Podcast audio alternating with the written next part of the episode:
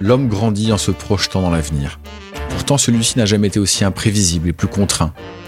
Comprendre comment faire grandir les organisations humaines, entreprises, associations dans le temps long, c'est tout l'enjeu d'Histoire Entreprise. Je m'appelle Martin Videlaine, j'ai créé Bluebird, une communauté de 5000 indépendants qui conseillent ou remplacent des dirigeants en Europe et en Afrique. Bienvenue sur Histoire d'entreprise. Ça faisait un moment que j'avais envie de me lancer dans l'entrepreneuriat. Je, je crée un peu un culte des entrepreneurs. Je me disais, mais c'est des gens hyper hors normes. Et en fait, je commence à en rencontrer quelques-uns. Je me rends compte que, bon, bah, pas plus que moi, c'est des gens normaux. du coup, si eux arrivent à se lancer, il n'y a pas, pas raison que je me freine. Et du coup, d'un simple constat, une aventure, euh, mon aventure incroyable commence. Midi Pile, donc tu lances, tu lances Midi Pile. Qu'est-ce que fait Midi Pile? Alors, on est une société de transport de marchandises responsable. On a commencé par le dernier kilomètre. Ça parle souvent aux gens. C'est-à-dire que c'est un peu euh, quand le transport et le consommateur se rencontrent au final. Ouais. C'est cette livraison du quotidien que tout le monde fait en achetant euh, sur Internet. Même maintenant, on est en train de vraiment d'agrandir la chaîne de valeur, mais l'histoire de Midi Pile commence avec la rencontre entre le transport et le consommateur. D'accord. Ce que tu es en train de nous dire, c'est que tu ne fais plus seulement le dernier kilomètre, c'est ça? C'est ça. Ouais, d'accord.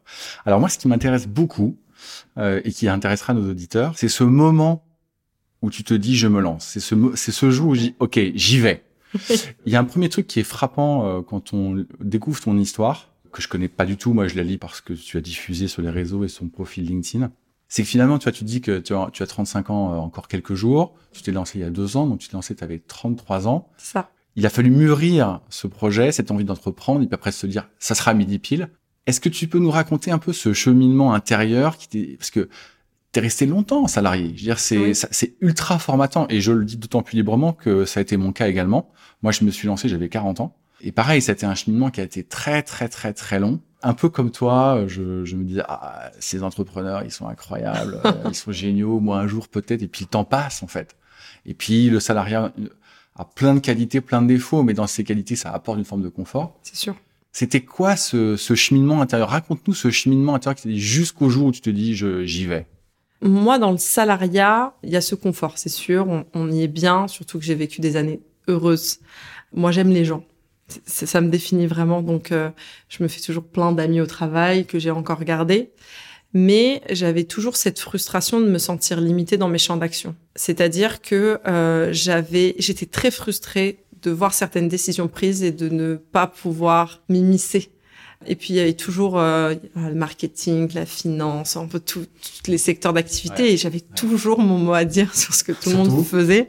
et comme je suis hyper sociable, j'ai toujours voir tout le monde en disant mais pourquoi t'as fait ça? Essayer d'y mettre mon petit grain de sel. Et en fait, euh, je me suis vite rendu compte que j'avais cette capacité de voir 360 degrés et d'être pertinente finalement sur plein de secteurs qui n'étaient pas les miens. D'accord j'avais toujours plein d'idées, ces idées qu'on veut être entrepreneur. J'ai une petite sœur ouais. et toujours on se dit, mais si on crée le, le bonbon qui fait du Coca-Cola, qu'on met dans un dans un verre d'eau, mais des trucs n'importe quoi, mais on ouais. fantasmait finalement. Euh, ouais. Et puis euh, si on faisait un bar à couscous, et puis euh, si on créait une nouvelle technologie, et puis si on créait un Instagram particulier, enfin plein d'idées ah, un peu comme tout le monde fantasme, et on, on refaisait le monde à chaque fois. Et ça me quittait pas par contre, s'il y a quelque chose qui me définit vraiment, c'est que j'ai une peur de l'échec. L'échec, c'est quelque chose qui me terrorise. Ouais. Et se lancer dans l'entrepreneuriat, ouais. c'est profondément accepter que l'échec fait. Voilà, ouais. c'est ça. Et c'est ce qui a fait que je j'ai mis... remis le, toujours plus tard. Non, pas plus tard. Non. Je me disais que j'allais jamais le faire. Non, okay. j'allais jamais le faire. Par contre, j'étais très au clair. J'allais rentrer en entreprise, j'allais monter les échelons, j'allais finir par diriger une entreprise et, et, diriger pas pour juste diriger parce que je m'ennuie très vite, donc j'ai toujours envie de plus. Euh, j'ai envie de toucher à tout et ouais, je me dis bah, si je finis par être DG d'une boîte, bah, finalement, je toucherai un peu à tout. Et puis euh, il se passe le Covid. Ouais. Aussi, je fonde mon foyer, donc euh, pas de pas forcément de projet bébé. Euh, j'ai eu mes deux enfants. Tes enfants, tu les as eu avant ou avant. Avant? Je les ai eu avant. Ok.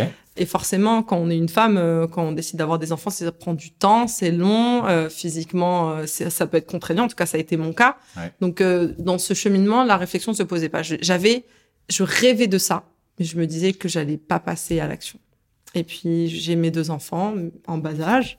Et là, le Covid, je pense comme tout le monde, ça me chamboule. Ça t'a chamboulé vraiment ouais. ouais complètement. Ouais.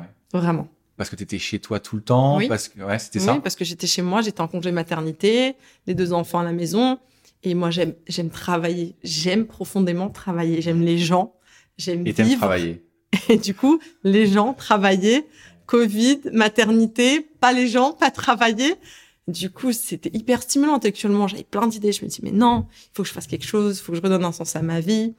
Et puis là, je commence à observer le petit environnement qu'on a pendant le Covid. Et le petit environnement pendant le Covid, C'est bah, c'est oui, franchement. Donc à un moment donné, Ah, quelqu'un. on va parler. c'est ça.